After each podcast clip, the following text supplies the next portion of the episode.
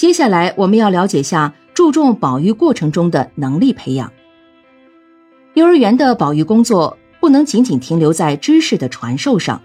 而应通过知识媒介，使幼儿养成各种生活自理能力和自我保护能力。这就是幼儿园保育工作的根本目的。但是，传统的保育工作往往忽略了幼儿保育能力的培养。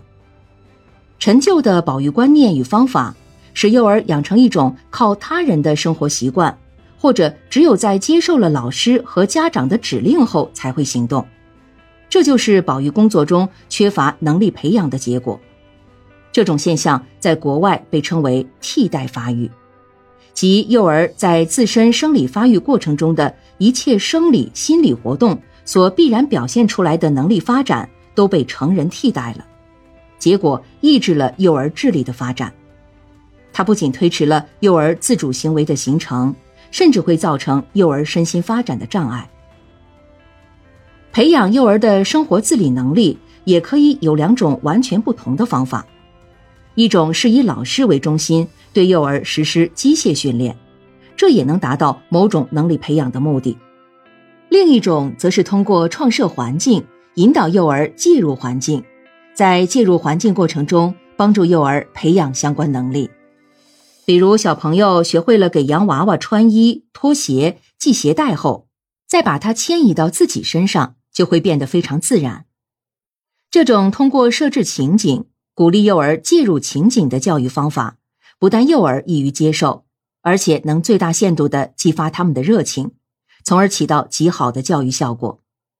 相反，如果只是采取枯燥、简单、单一的动作训练方法，小朋友就会感到厌烦，就会失去信心和耐心，因而也就不利于他的各种能力的培养。本集我们来了解下保育环境的优化。幼儿园的保育工作最终是帮助幼儿学会如何生活、如何做人、如何适应环境的一种教育，因此。不能简单的把它等同于仅仅是幼儿生活环境的一种安排。如果幼儿在学龄前不能具备一些最基本的生活自理能力，他们就难以顺利进入小学去接受正规教育，在智育方面的发展也会受阻。如果幼儿在能力表现方面处处显示一种弱者的特征，行为笨拙，不具备同龄儿童应当具备的一些操作能力。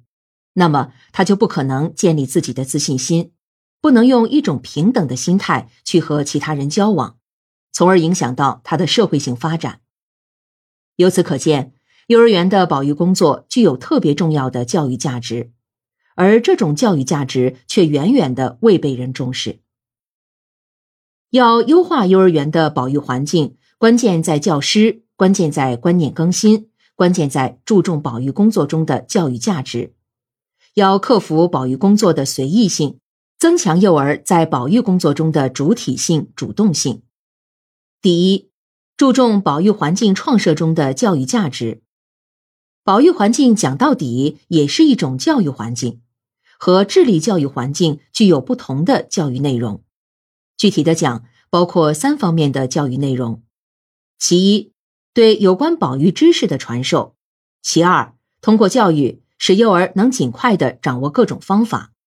其三，教育小朋友养成良好的生活习惯、活动习惯、卫生习惯、学习习惯等。一个好的习惯将对幼儿终身有益。第二，注重保育环境创设的系统化、规范化。保育工作既然也是一种教育，那它就应当具有自己的目的、任务、内容和体系。这就有个环境的创设问题。